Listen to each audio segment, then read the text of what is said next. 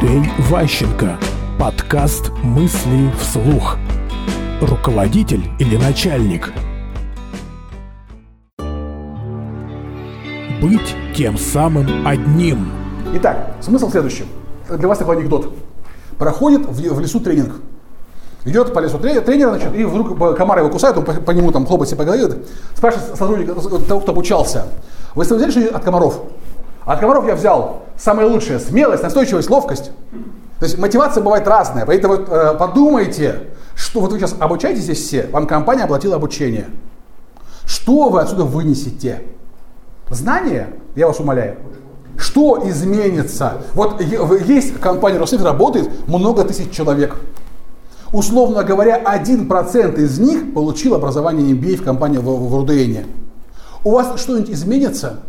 Станет лучше кадровая траектория? Что поменяется? Вы видите, вот от вас зависит, как именно вы распорядитесь предоставленной вам возможностью.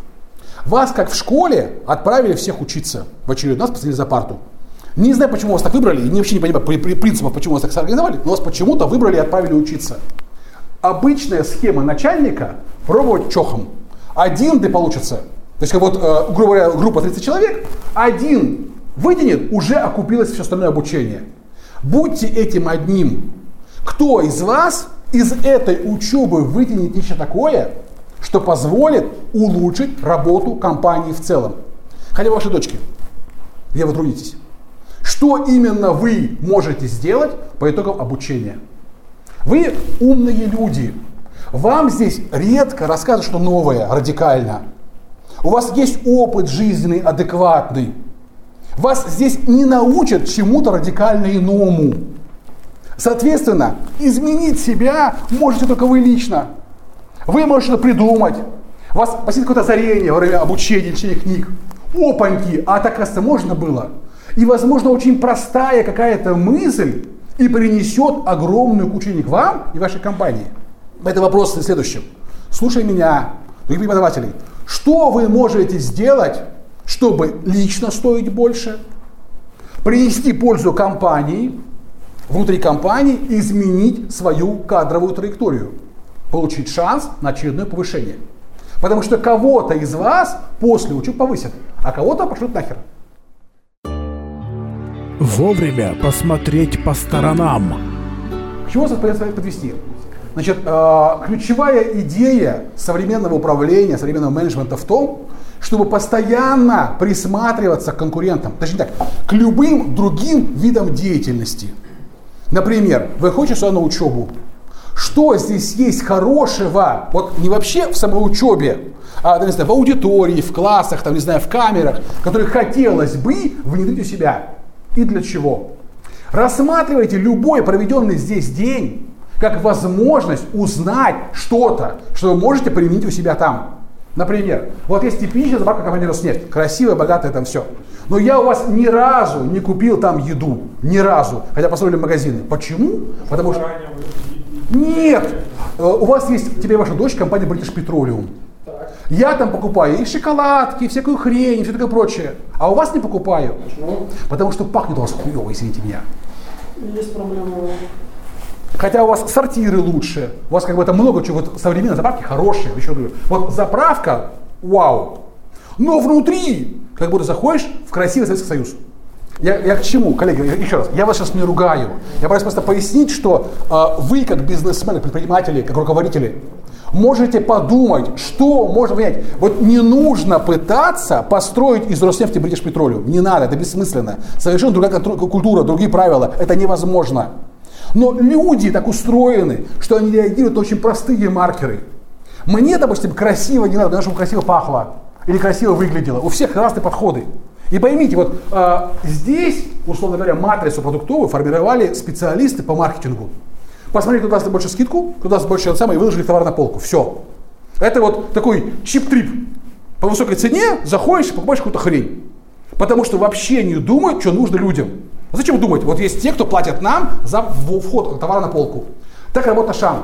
И из-за этого в Ашане сейчас падает выручка. Потому что долгое время думали, что Ашан это универсальный место, продается вообще все. И они специализировались на том, что вышибали максимальную скидку у поставщиков. И теперь люди покупают в других магазинах более дорогих, а в Ашан не ходят. Почему? Потому что они знают, что там говно. Хотя магазин-то хороший.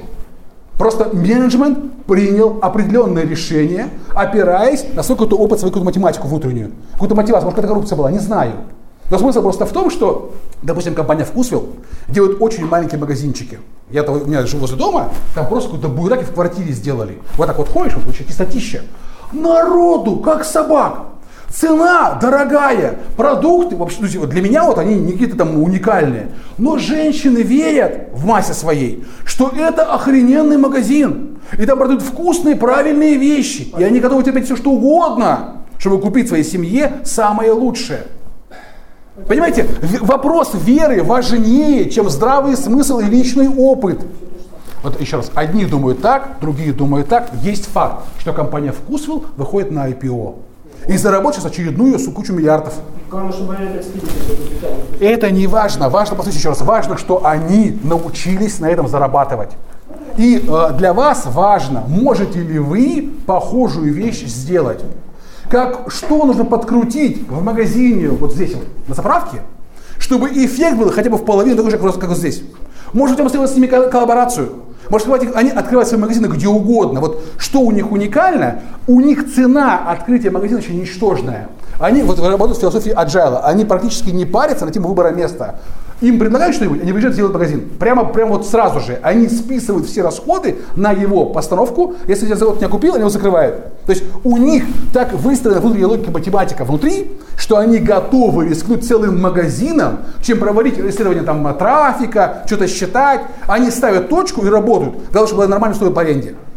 Понимаете? То есть они нашли для себя правильную методику, чтобы быстро принимать решения. И если оно неправильное, быстро его исправлять. Заправку так не сечешь. Магазин закрыть можно, заправку так не унесешь. Но она же сама по себе точка притяжения. Что можно сделать, чтобы она была приятно? И вообще, надо ли это вам? Тоже вопрос. Нужно ли вам, чтобы у вас оно тусовалось долго? Потому что, допустим, меня лично бесит, когда на заправку, все забито колонки, потому что все ушли в магазин пить кофе, что-то еще делать. Вот, допустим, на Бритиш меня бесило постоянно, когда приезжаешь туда, и огромная очередь. Почему? Заправился и пошел пить кофе. Да, не важно, что, просто смысл в том, что кошмар. То есть э, тут должен быть некий баланс, некая, некая здравая идея, некий здравый смысл должен быть в этом. Я к чему вас привести? Если вы ощущаете себя современным руководителем, ваша ключевая функция насматривать другие бизнесы, ходить по другим местам, чем вы пользуетесь, и думать, можно ли что-то из того, что вы увидели, применить у себя на рабочем месте. Компьютеры, программы, это называется, как называется не brainstorm, а Типа э, внедрение best practice. Вот, красивое слово. Ну, он начинает с этого. Начинает с этого. То есть, еще раз, думайте, вы можете вот от комаров взять что-то полезное. То есть можно есть много, много чего можно изменить и на пустом совершенно месте создать огромную дополнительную добавленную стоимость. А это и есть ваша функция управленцев, создавать капитал, увеличить капитализацию. Геометрические фигуры. Итак, а, у вас уже была стратегия, вас уже обучали стратегическому менеджменту. А, проходили бостонскую матрицу. Значит, какие-то, извините, будаки придумали, что можно называть э, целые компании там, коровами или собаками. И всем кажется, что логично. То есть мы смотрим на вот такую вот историю, вот для вас это должно понимание быть. Наше зрение так устроено, что любая геометрическая фигура воспринимается нами как э, более фундаментальная и логичная. То есть что-то вписанное в геометрию, в квадрат, в треугольник, воспринимается как некая логика. Так устроено наше зрение и восприятие, что то, что геометричное, это значит логичное. Таблица убеждает лучше, чем текст. Матрица лучше, чем таблица. Треугольник логичнее, чем, чем квадрат. С точки зрения восприятия. И поэтому, когда вы делаете какую-то презентацию, удобно в презентации вместо текста делать вот такие вот матрицы с красивыми названиями. Они лучше намного убеждают. Современный начальник использует все инструменты для того, чтобы убеждать своих начальников и клиентов. К чему я хотел вас подвести? Вот он пример, придуманный буквально позавчера матрицы. Это никто не делал, это мое личное изобретение. Суть его в следующем. Я хочу вас довести, что как вы изучали этих собак, там, коров и так далее, здесь похожая логика. А, есть компании, которым очень много лет – там есть столетняя компания, двухсотлетняя компания. Я читал, что есть в Японии компания, кафе, которая продает какую-то рыбу уже 400 лет. В одном месте, 400, несколько поколений семьи торгуют рыбой. То есть есть компании, которые оседлали супертренд, и у них вся их работа в том, чтобы в этом тренде быть самыми-самыми лучшими. Но мир меняется, и поэтому этих компаний все меньше, но они по-прежнему есть. Какие-нибудь Rolls-Royce, там еще что-то, есть какие-то вещи, которые связаны со статусом, и они остаются долго. Есть компании, которые э, образовались хаотично, как вот во время перестройки у нас началась вот эта все, эта приватизация, многие будущие олигархи создавали турфирмы, магазины, автосервисы, у них было такое было, как, как куст. То есть вот здесь один тренд, один продукт, а, а, одни условия, все вот здесь выстроено. Здесь, наоборот, все торчит в разные стороны. И принципиальность в том, что здесь решение принимает единицы, какой-то, грубо говоря, глава, глава компании, там, глава рода, кто-то вот самый, самый толстый, самый важный, а здесь возможно, чтобы оставить свою позицию разные люди. Грубо говоря, главы филиалов имеют там нужные полномочия. Скажем, филиал как бы самостоятельная единица отдельная, платит только там дивиденды, и вот э, получается холдинг какой-нибудь этом, э, это, называется, кооператив. То есть принципиально разная стратегия. Внешняя упаковка для тренда. Сейчас самая модная тема – это мимикрия под локальный тренд. Можно ли у вашей компании быстро сменить внешнюю упаковку для того, чтобы внешний мир оценивался позитивно? Ну, не знаю, там, вы завтрашнего дня за каждый купленный литр топлива жертвуете еще один литр бедным детям в Сомали. Вот такая, есть такая компания обувная, торгует обувью, покупаешь у них ботинки, и они обещают тебе, что за каждую купленную обувь дают кому-то еще ботинки там где-нибудь в Африке. Это считается круто, это, это подняло им цену капитализации в 6 раз. Вы нет, а миллионы покупают, это знаменитая компания «Запас». Если вы слышали марка, они написано куча книг и все рекламируют. Есть много вариантов, то есть много самых разных вещей, вроде бы безумных идей, которые здраво, вот поймите еще раз, очень важно, когда мы думаем, что мы здравые люди. И то, что нравится нам, понравится другим здравым людям, мы обречены на, на провал. Вот идешь на рыбалку, а тебе нравится водка. Ты можешь пить водку, но кормить рыбу водкой нельзя. Нужно кормить ее червяками. Соответственно, когда вы продаете что-нибудь, что делаете, продавать нужно то, что нужно вашему потребителю, а не то, что нравится вам и кажется вам разумным.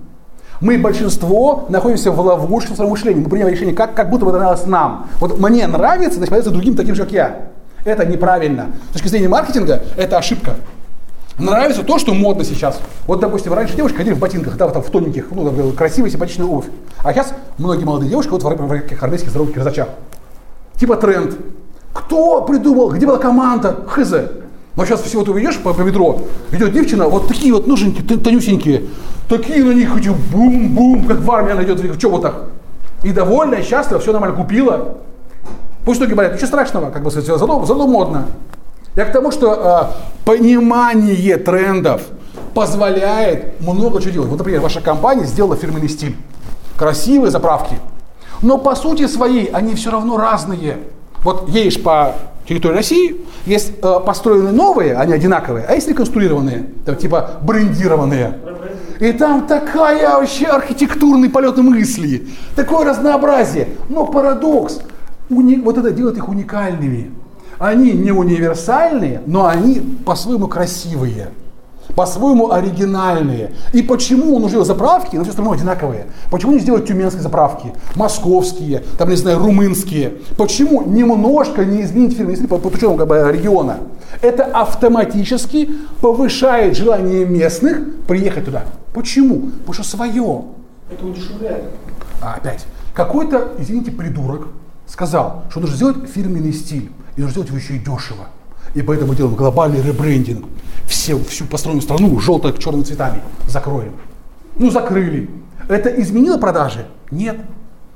Я к чему? Поймите, вот любое действие должно приводить к тому, что вы продавали больше, что вы приносили больше выгоды, что вы к вам люди относились с доверием. Весь бизнес строится на том, что вам доверяют. Когда вам доверяют, у вас высокая оценка. Современный руководитель работает не с деньгами, а с доверием. А вот священник чем занимается? Управляет людским доверием. Маркетолог чем занимается? Управляет людским доверием. Начальник чем занимается? Управляет доверие своих подчиненных. Мы не будем сейчас спорить об определениях. Есть вещи, которые нерациональные. Все, что нерациональное, это все вопрос веры. Мы в это верим или не верим, нравится, не нравится. Это чувство, эмоции, это 90% нашей жизни. 90. А рацио меньше 10. Зачем зарабатывать на 10%, когда можно зарабатывать на 90? Как возникают тренды? Вопрос. А тренд кто создает или они сами возникают? Смотри, Это, это очень хороший вопрос. Значит, а, первая вещь, нет, первая вещь. Есть а, а, кто-то, кого считают авторитетом. И если какой-нибудь авторитет что-то брякнул, это считается трендом. Допустим, Путин говорит, что-то у нас на Дальнем Востоке городов не хватает. И тут же Шойгу раз, три города, там, тебе, пять городов сделаем. Это называется тренд. То есть тренд создал, значит, Да, Путин, он а просто... этот его оседлал, да? Да, например, а, сегодня утром просыпается ваш господин Сечин и говорит, что-то у меня сотрудников на работе нету, где они все? На MBA учатся?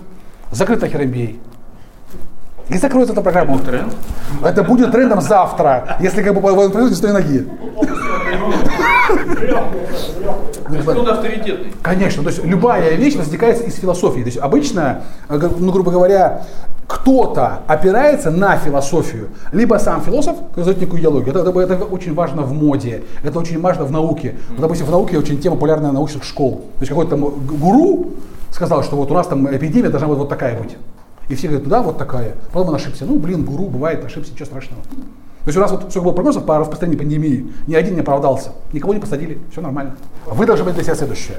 Вот как только где-то в газетах начинается какая-то вот такая шевеление непонятная, когда совершенно вам незнакомые люди начинают говорить agile, agile, agile, это точно тренд пошел. Вопрос в следующем. А, Вас он куда приведет? Вот э, мы люди нормальные. Мы стараемся этого отгородиться. Вот идем в нашу тоннель, вот у нас все хорошо. Но вокруг происходит какое-то бурление. И происходит, что ты вот вроде здравый, и вдруг остаешься в одиночестве. Потому что вокруг цифровизация, agile, инновации, города строим в Сибири.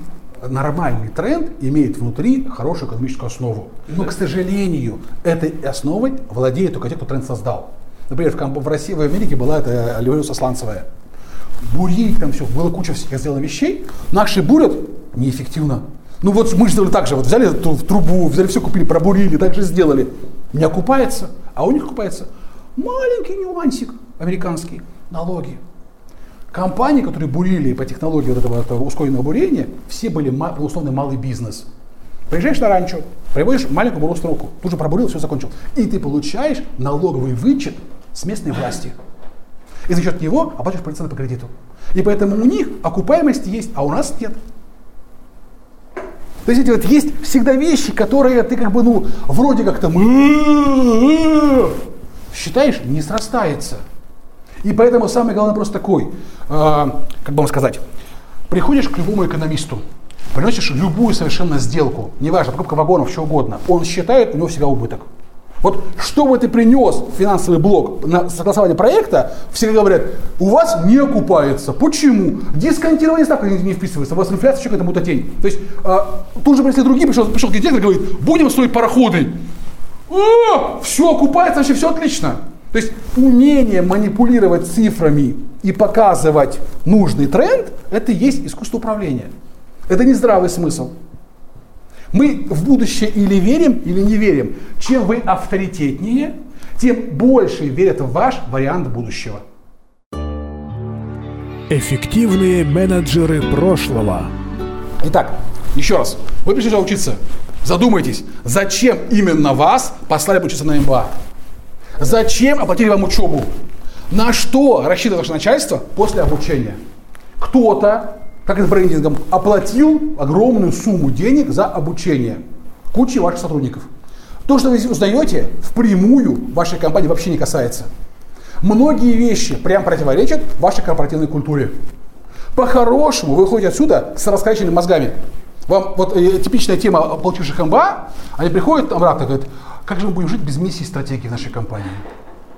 Это вот если в компании миссии стратегии нет, они будут начнут вот переживать. У вас она есть, вы начнете критиковать. Смысл просто в том, что, понимаете, а, мозги вам переключат здесь. Это факт. То есть что-то вы отсюда увидите вот слегка взбудраженные. Вопрос, это поможет компании в целом или нет? Потому что очень часто после учебы у вас возрастает не знание, а амбиции. Вы начинаете думать, что вы умнее других, что вас на работе не ценят. И что вы делаете? С работы увольняетесь.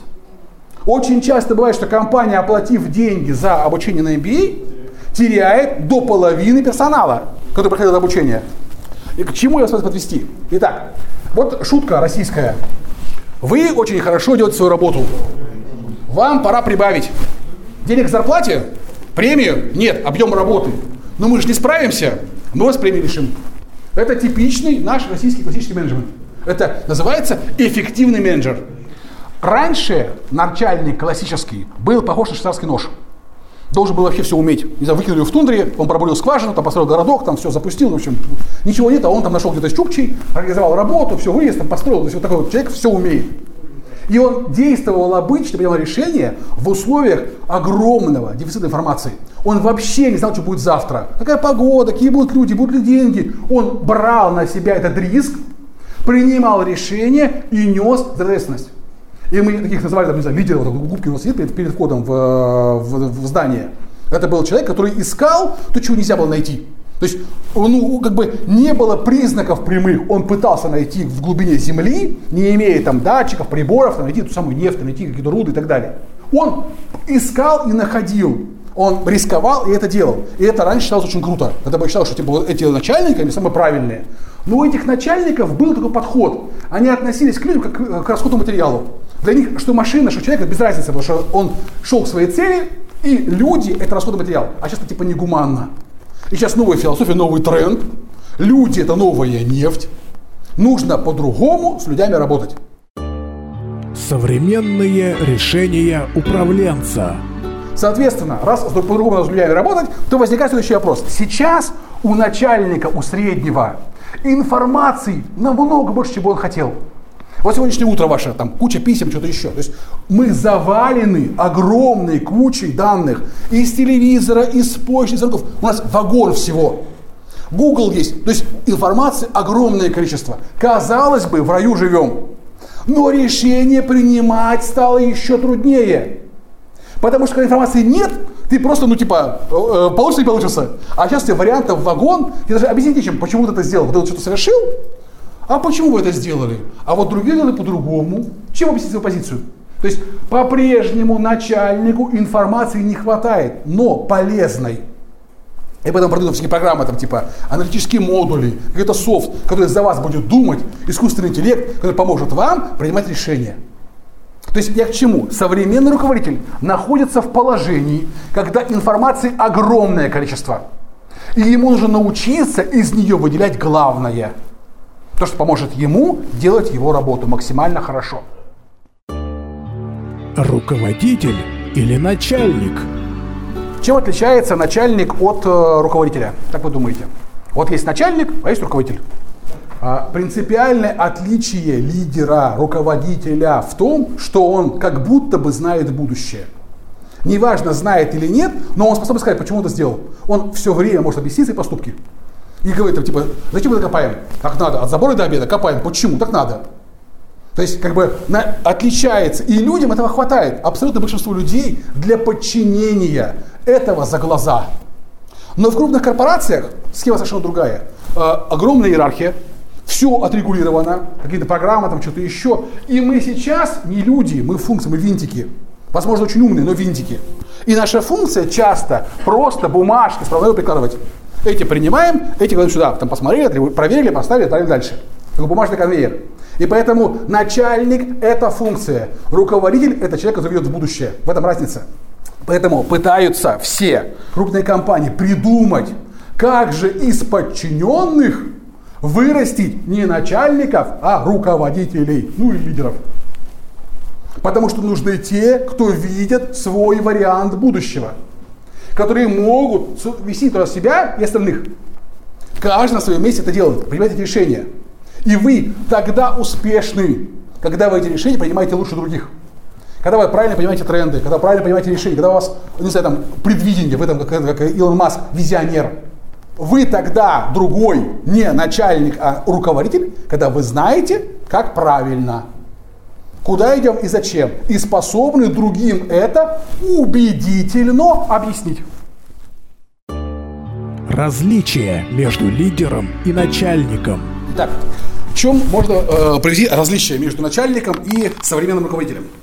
Подход принципиальный с точки зрения науки, условно говоря, в том, что обычный классический начальник, он как чиновник в каком-то смысле, то есть он карьеру делает в рамках вертикали, сверху вниз, пошагово, выполняет какие-то требования. Э, побеждает обычно тот, кто меньше сделал ошибок. Не кто лучше работал, а кто засидел до конца. Потому что амбициозные, активные там увольняются, посихуют, ругают, конфликтуются, уходят. А спокойные, выдержанные, такие вот пум-пум-пум-пум, лезут вверх. Соответственно, э, современный, как говорят, должен быть предпринимателем в душе. Не бояться рисковать. Признаков много, но ключевая вещь, что ему доверяют подчиненные, начальство, потому что он выглядит более убедительно, вызывает больше доверия. То есть современный руководитель умеет управлять своим доверием. Ему доверяют подчиненные, коллеги, начальство, клиенты. Чем больше у него аккумулировано доверие, тем он более востребован, тем больше его доходы. В этом разница. Э, Google недавно опубликовал статью, можно найти ее тоже в Гугле, прямо с таким названием. Кто, по их мнению, современный руководитель? Значит, тот, кто дает э, обратную связь подчиненным, обучает их, кто уважает своих членов команды, как это выражается, непонятно, но уважает, э, не пытается их контролировать все время – ценит точку зрения каждого сотрудника, фокусирует внимание на результате, рассказывает о глобальных целях и задачах, обсуждает карьерное развитие членов команды, четко формирует свои ожидания, демонстрирует экспертное знание по предмету. То есть некий такой добрый дядюшка, такой учитель в школе, который вот всех, всех пасет, защищает там, и так далее. Такое вот, это вот описание школьной училки хороший. Э, соответственно, как бы, ну, это мечта, ее реально на самом деле нет, поэтому мы говорим такое красивое слово «люди новая нефть». Люди новая нефть. Что я хочу донести? А, людей можно очень эффективно использовать. И фантазия наша в этом вопросе совершенно безгранична. То есть только сам начальник запрещает себе некоторые виды использования персонала. То есть из людей можно реально выжимать дохренища всего. И только ваша лень и ваша там, этика запрещает вам использовать способы мотивации, способы там, поощрения, активации там, мышления, мышления, работы и так далее. То есть есть люди, которые никого не жалеют, у них получается больше, есть очень добрые люди, разные есть. Поэтому смысл следующий. А, человеческий капитал, как говорят ученые, это интеллект, здоровье, знание, качество, производственный труд. Кто-то очень хороший, хорошо мотивированный, как, знаете, как коммунисты были, да, от каждого по способностям, каждому по потребностям. Это вот как раз вот про новую нефть. Значит, смысл следующий. Современный начальник в рамках нашего курса – это тот, кто пытается на своем рабочем месте э, проинвестировать в своих подчиненных время, ресурсы, там, свою э, личную энергию, чтобы они стали стоить дороже, как команда. Чтобы можно было вот этой группой пользоваться большим уважением внутри трудового коллектива и получить себе максимальную власть и ресурсов. Грубо говоря, у вас есть много подразделений в компании, но одни из них очень уважаемые, а другие в всем загоне. Хотя реально работу делают одни, а другие пользуются просто уважением. Какие-нибудь аудиторы очень важные, ни хера не делают. А какие-нибудь инженеры пашут каждый день, и все, все ими недовольны. И наказывают их постоянно. Да. То есть смысл просто в том, что э, у нас по такой странная такая парадигма, когда люди, делающие дело, намного менее уважаемы, чем те, кто проверяет, как они делают это дело. Значит, э, определение сегодняшнего дня. Современный руководитель – это машина по превращению сотрудников в человеческий капитал. То есть у вас есть подчиненные, и вы можете изменить к ним отношение таким образом, чтобы они стоили дороже, оценивались обществом, сотрудниками, коллегами, э, руководством как более дорогие, более уважаемые, более ценные. Это называется капитализация. Они становятся капиталом. Если вы это можете сделать, вы уважаемый и ценный начальник. Не можете, вы замученный, вечно, вечно такой засадированный, запутанный и так далее. В депрессии и все такое прочее. Вкалывают роботы. Счастлив человек. Значит, я хочу за вас донести следующую, следующую вещь. Сейчас у человека потенциально множество костылей. Мы фактически ничего не делаем руками. У нас для всего есть продолжение. Компьютер, ручка. Мы все, что сейчас делаем, с использованием усилителей. Орудие труда. А, ну, а, а, это, повторюсь еще раз, орудие труда, когда взял лопату и копаешь, это орудие труда. А когда нажимаешь на компьютер на клавишу, это не- уже не труд, это усилитель. Ты делаешь много работы одним простым движением. То есть, еще раз повторюсь, сотрудник – это биомашина, которая пришла нажимать на какие-то кнопки или копать какую-нибудь траншею. Это ну, как, как биоробот в каком-то смысле. Вообще, это не унижает, просто вот как, как функция человека, у которого есть руки, глаза, уши. Их можно использовать с разной степенью эффективности. И от вас зависит, как вы это делаете. Грубо говоря, он нажимает одну кнопку в час, или там 5 кнопок в час, или 50 кнопок в час. Как- от вас зависит. Вы это решаете. И вот ищите в других компаниях, не знаю, в газетах, в журналах, где угодно, способы, как можно сделать, чтобы ваш подчиненный мог в единицу времени делать больше работы. Но не потому, что он на работе больше сидит. Вот типа пришел, оврал, до 12 ночи херачим, как бы сегодня сдали отчет. Нет, спокойно, с 8 часов, пришел там в 9 утра на работу, ушел в 6, но сделал работы в два раза больше. Что нужно с ним сделать, чтобы он сделал работу в два раза больше? Бить его больше, уговаривать больше.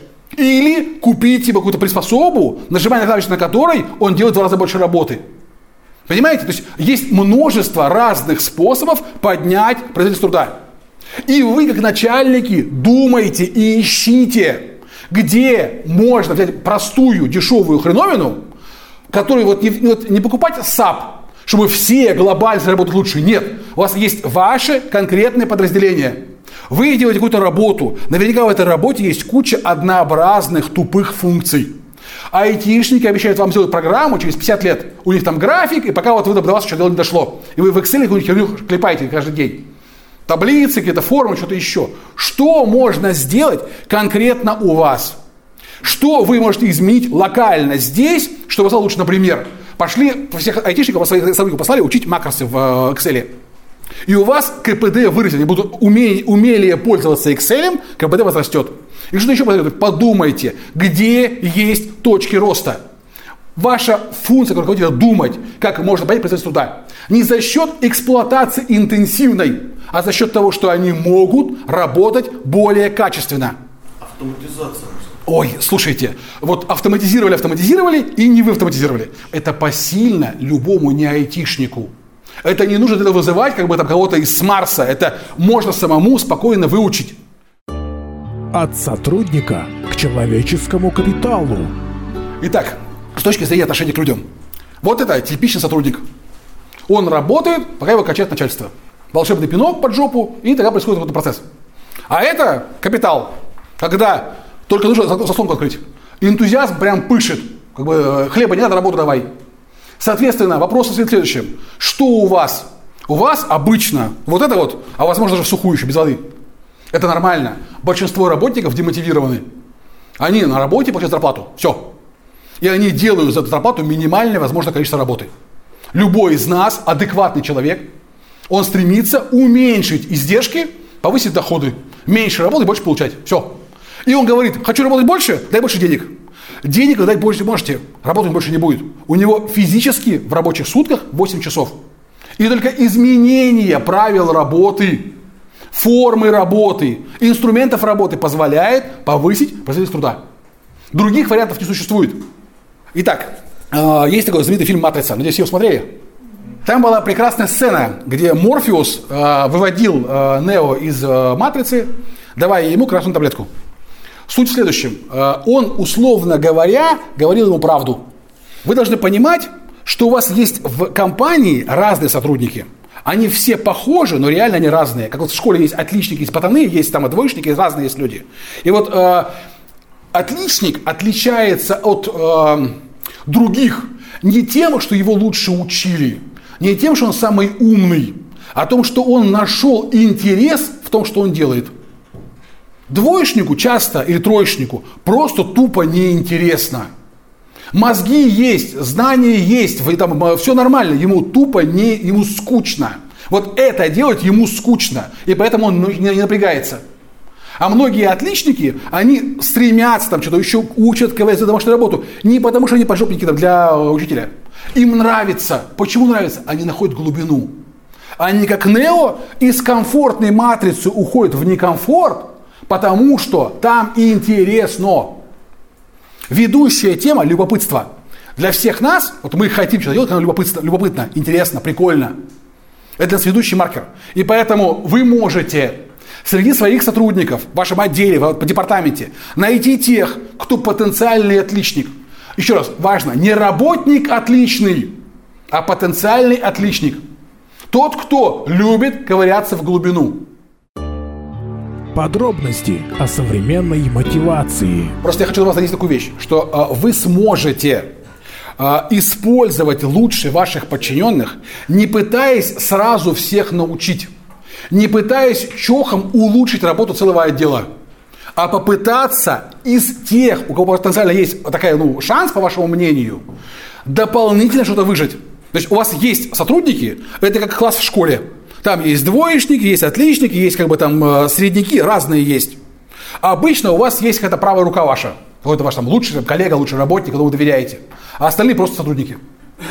Кого-то, знаете, кого-то даже может имени не знать. И именно поэтому для вас это просто, ну, расходный материал, биороботы, которых поздравляете раз там, в год с днем рождения. Все. То есть вы можете из них сделать больше, если поймете, у кого есть потенциал. Часто бывает не нужно, работает не трогай. Если у вас все хорошо, пусть так и работает, ломать не надо. Но если вы сами на работе несчастливы, если вам хочется большего, если вам хочется чего-то добиться какого-то уважения к себе, своим руководителям, подумайте, за счет чего. Один в поле не воин. Сделать можно только целиком, в группе. Вам нужны единомышленники. У вас есть целая толпа подчиненных, из которых можно таких сделать. Но не за счет разговоров по душам, а за счет правильной эксплуатации. Итак, еще раз. Ищите тех, кому интересно, которые хотят ковыряться вглубь. Давайте им такую возможность. Такие люди меньше устают, поэтому на работе у них выше производительность труда. Ключевая тема в работе работников физического труда или умственного труда – усталость. То есть реальный КПД прямо связан с усталостью или мозга, или рук. Если можешь сделать так труд, чтобы человек не уставал, он работает лучше. Парадокс – больше всего устают от безделья. Очень трудно ни хера не делать. Это реально тяжелый труд. Иногда можно понять, почему неинтересно. Возможно, проблема в вас. Возможно, проблема в каком-то человеке, конкретно, не знаю, может быть, в коллективе есть какой-то человек, из-за которого они боятся показаться какими-то неправильными. Ну, грубо говоря, западло хорошо работать. Такое бывает. Есть какой-то, какой-то очень опытный сотрудник, который так сидит, знали мы, все видели, и шевелиться вообще не будем. По-хорошему, ну вот наши предки работали вообще с людьми неграмотными. И строили, строили ДПРГ, строили атомные станции. Поймите, если у нас есть работники, которые работать не хотят, почти всегда проблема в нас, как начальниках. То есть мы обычно виноваты в том, что мы их потеряли. Учительница потеряла детей в классе, а, отбила им интерес к учебе, так и э, начальники часто отбивают у сотрудника желание трудиться. Не то, что со зла. Я еще раз, я не говорю, что мы плохие люди. Просто очень часто то, что нужно нам и интересно, вообще не совпадает с интересами типовых сотрудников. Это ну, нормально, не все мы одинаковые. И поэтому я вас не призываю делать революцию, я призываю делать эволюционное изменение. Подумать, с кого начать в департаменте, в отделе трансформацию. Мысли вслух. По материалам курса Андрея Ващенко «Современный руководитель и человеческий капитал».